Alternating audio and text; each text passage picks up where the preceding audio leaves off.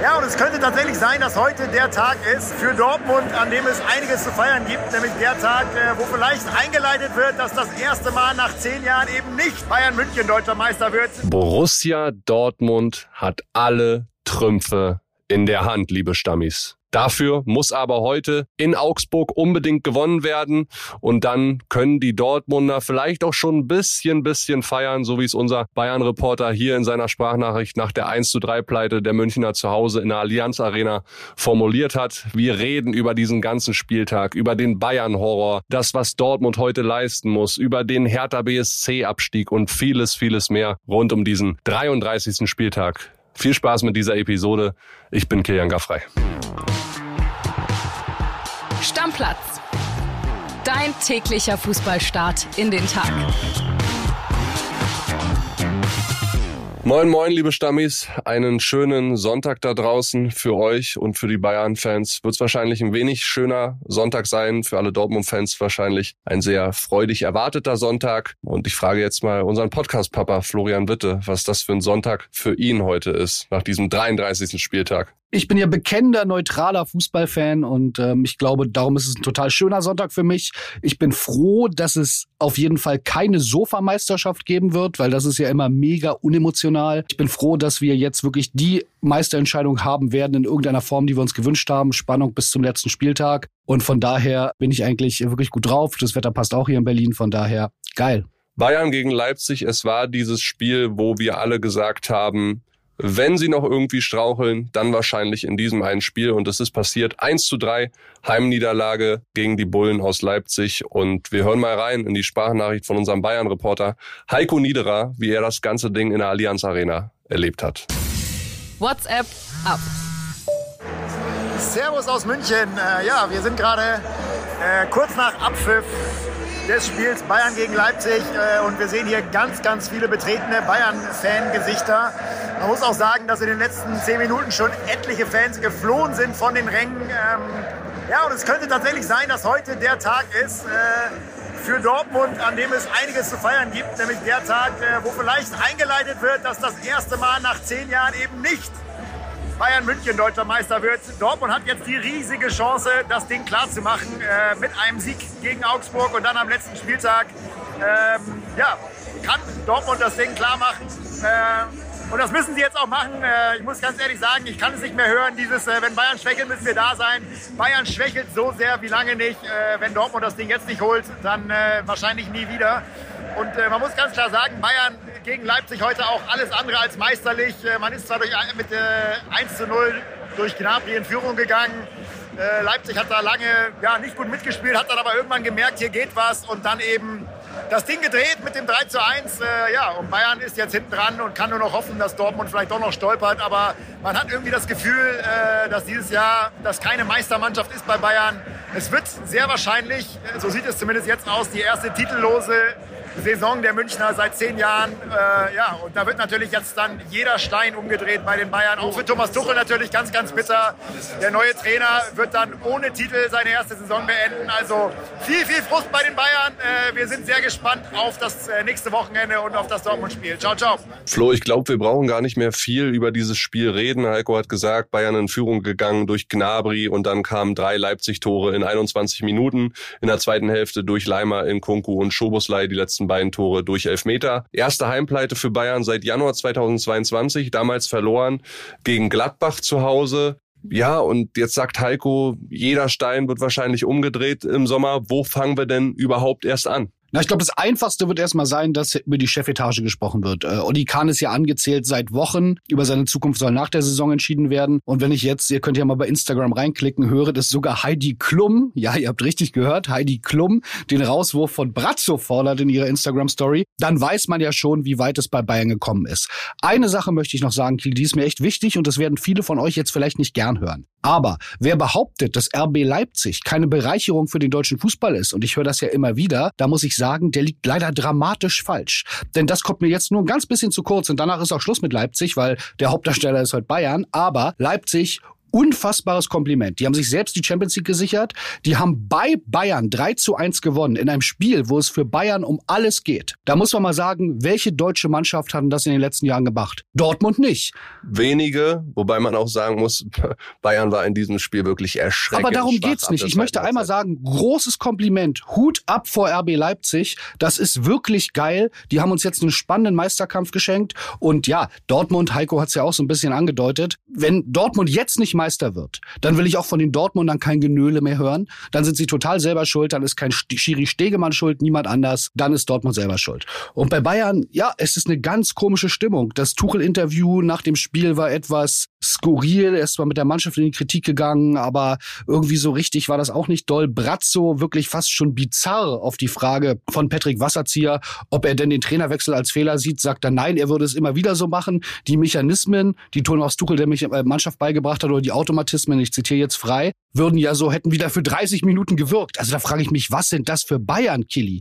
Ja, ich äh, gehe bei ganz viel mit. Ich fand das Thomas Tuchel-Interview doch ziemlich souverän. Der hat vieles auf den Punkt gebracht, auch mit seinem New York-Bogenhausen Straßenvergleich und so. Die Mannschaft war schon in so gewissen Situationen echt von der Rolle. Gerade dieses 1-1 Wiesfeld nach der Eckball-Situation und dann komplett in Unterzahl, wo du einfach dein Verhalten anpassen musst. Das hat er auch gesagt. Und er hatte mit ganz vielen Dingen einfach recht. Und ich glaube, er wirkt so ein bisschen auch nicht ratlos, aber geschockt, wie sich die Mannschaft in gewissen Situationen, wahrscheinlich auch im Training und im Alltag so verhält.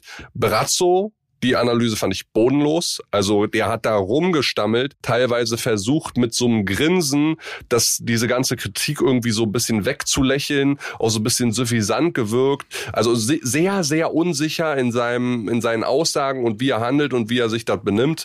Ähm, es ist ganz klar für mich, dass, äh, wie du es schon beschrieben hast, in der Chefetage angefangen wird. Thomas Tuchel wird die letzte Personalie sein, die hundertprozentig im Sommer diskutiert wird, nämlich gar nicht meiner Meinung nach, weil der kann für alles am allerwenigsten wenigsten. Es wird um ganz viele Spieler innerhalb der Mannschaft gehen. Also dieses ganze Manet-Ding ist sowas von nach hinten losgegangen. Die ganzen Dis Diskussionen über Sani haben nicht gut getan. Alles, was mit Neuer passiert ist, hat nicht gut getan. Also da wird es ganz viele Diskussionsthemen geben. Und in allererster Linie muss da natürlich die Chefetage irgendwie auch Rede und Antwort stehen, weil Brazzo und Kahn sind für diesen Kader verantwortlich. Auch wenn wir ihn teilweise hier als besten Kader der, äh, der ja, Bayern-Geschichte bezeichnet haben. Haben wir auch mal daneben gelegen. Haben wir auch mal daneben gelegen. Und was er auf dem Papier vielleicht sogar ist, aber auf dem Platz ist das bei weitem nicht. Ja, mir ist eine Sache auch noch wichtig. Thomas Tuchel, und das ist ein Fakt, unter Tuchel ist alles schlechter geworden als unter Nagelsmann. Das muss man sagen. Da Wenn wurden du die Bilanz siehst, Nein, das ja. ist alles schlechter ja. geworden. Das sind erstmal die Fakten. Aber er kann ja im Endeffekt nichts dafür. Er hat ja nicht äh, gesagt, Nagelsmann soll gefeuert werden, ich kann das alles besser.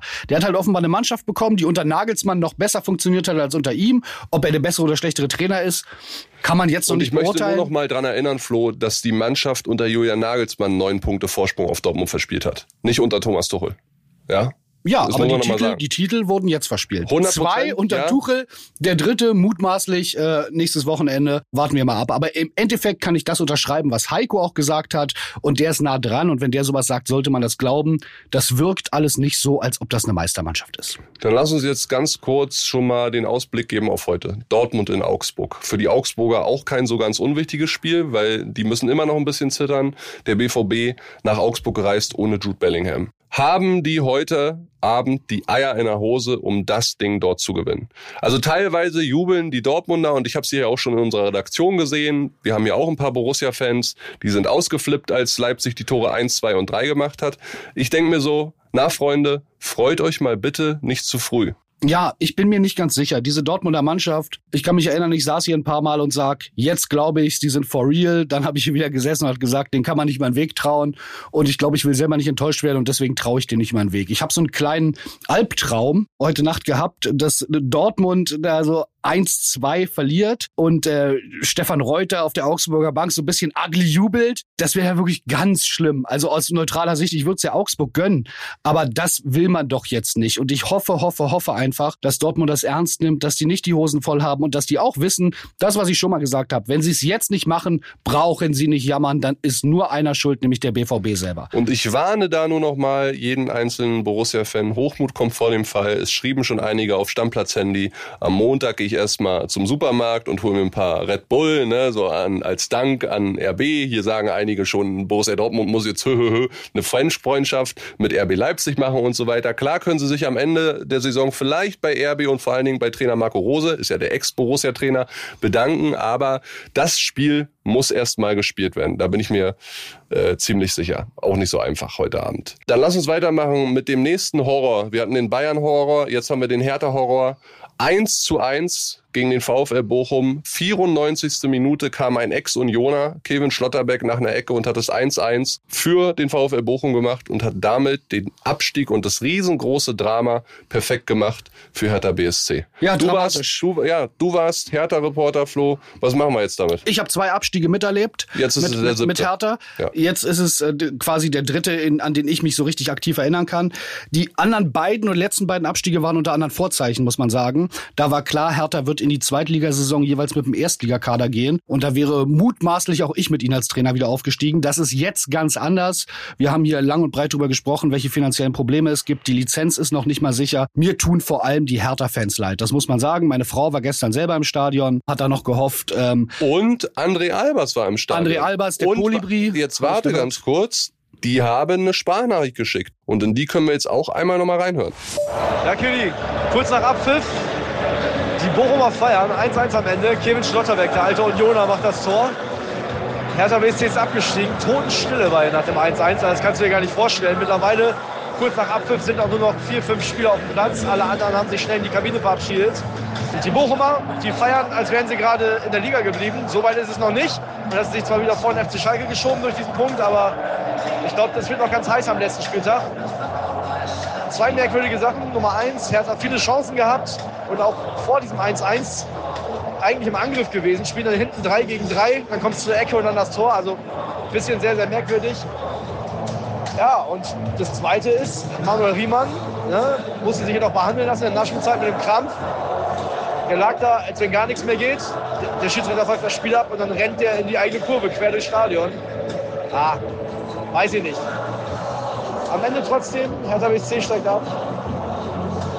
Und der VfB Bochum muss noch ran gegen Leverkusen nächste Woche, wird heiß. Sorry, Flo, ich wollte dich natürlich nicht unterbrechen, aber wenn André Albers schon mal im Stadion ist, dann müssen wir da ja auch reinhören. Ja, du hast es gesagt, Lizenz ist in Gefahr, ne? es ist ein Riesenloch in der Finanzierung für die zweite Liga. Boateng stand da gestern mit Tränen in den Augen, auch für ihn irgendwie blöd. Startelf nochmal, Kapitän nochmal, letztes Heimspiel seiner Karriere wahrscheinlich und dann steigt er da sang- und klanglos ab mit dieser ganzen Mannschaft. Und die Frage ist ja jetzt, wie geht's weiter? Okay, jetzt sagen wir mal, die kriegen diese Lizenz irgendwie mit Ach und Krach. Du musst Mitte Juni schon mit der Vorbereitung beginnen, weil zwei Wochen früher als die Bundesliga schon die zweite anfängt, also hast du auch nicht wahnsinnig viel Zeit. Ich glaube, wir werden so 30, 35, 40 Transferbewegungen sehen bei Hertha im Sommer. Die müssten ganz, ganz viel loswerden. Ne, Sie wollen ja irgendwie diesen Berliner Weg einschlagen mit so Jungs wie Ingankam, mit Marton Dardai. Ein paar Arrivierte sollen bleiben, Niederlechner und so weiter. Und da musst du aber richtig Geld machen. Toussaint, Luke Bacchio, Serda, Richter, Kanga, Rogel, alle weg. Und dann kommen noch ein paar Leihstars. Piatek, Seefuig, Schwolo, der kommt zurück. Also die musste auch noch loswerden. Das ist ein, eine riesen Herausforderung für Hertha. Mein Gott. Ja, und ehrlicherweise, ich hatte es ja angedeutet, sehe ich deswegen auch so ein bisschen schwarz, dieser Berliner Weg von Kai Bernstein. Ich habe den ja auch manchmal so ein bisschen suffisant hier durchaus kritisiert. Jetzt muss man sagen, der Berliner Weg geht erstmal in die zweite Liga. Ich bin mir nicht so sicher, ob er da so schnell ähm, wieder rausführt. Aber ehrlicherweise werden wir noch ganz, ganz viel Zeit haben, das zu analysieren und zu gucken, was die denn dann da so treiben. Manche sprechen ja dann auch von einem reinigenden Neuanfang. Ich sehe das nicht so. Heute ist erstmal so, äh, dass mir wirklich alle Hertha-Fans leid tun. Das muss ich sagen. Die Mitarbeiter der Geschäftsstelle tun mir leid, weil da wird sicherlich auch ähm, Kollegen geben, die äh, entlassen werden. Und äh, es ist einfach bitter, wenn jemand absteigt. Und es zeigt so ein bisschen die beiden Seiten oder die beiden Enden dieser Fußball-Emotionsskala. Bei Bayern äh, hat man gefühlt wirklich Weltuntergangsstimmung, weil sie möglicherweise das erste Mal seit zehn Jahren äh, nicht deutscher Meister werden. Und bei Hertha geht's da jetzt um Existenzen. Das ist nochmal ein ganz anderes Niveau. Und von daher würde ich das heute da mal belassen wollen. Und äh, wir werden uns sicherlich noch viel Zeit nehmen und gucken und genau hinschauen, ähm, was da bei Hertha passiert. Es ist das vorläufige Ende eines Irrwegs, der aber noch weitergehen kann, weil man einfach irgendwie vor drei, vier Jahren davon geträumt hat, Champions League zu spielen und sich einen Investor ins Haus geholt hat, weil man Millionen, aber Millionen aus dem Fenster geschmissen hat. Und das ist jetzt halt der vorläufige Höhepunkt, eine Vollkatastrophe.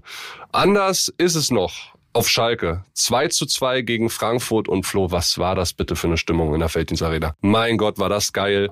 Oben der Rang, alle in blau, unten alle in weiß. Dann gehst du nach 48 Sekunden durch einen Traumkopfballtor von Simon Terodde in Führung. Verlierst so ein bisschen äh, den Faden. Frankfurt hat sich aber auch ganz gut reingekämpft. Klar, Schwolo macht diesen Riesenbock, der zum 1-1 führt, äh, dieser Kamada-Treffer. Dann gehen die nochmal 2-1 in Führung. Und dann dreht Schalke aber doch nochmal richtig auf in der Schlussphase. Polter eingewechselt. Sieben Minuten später macht er das 2 zu 2.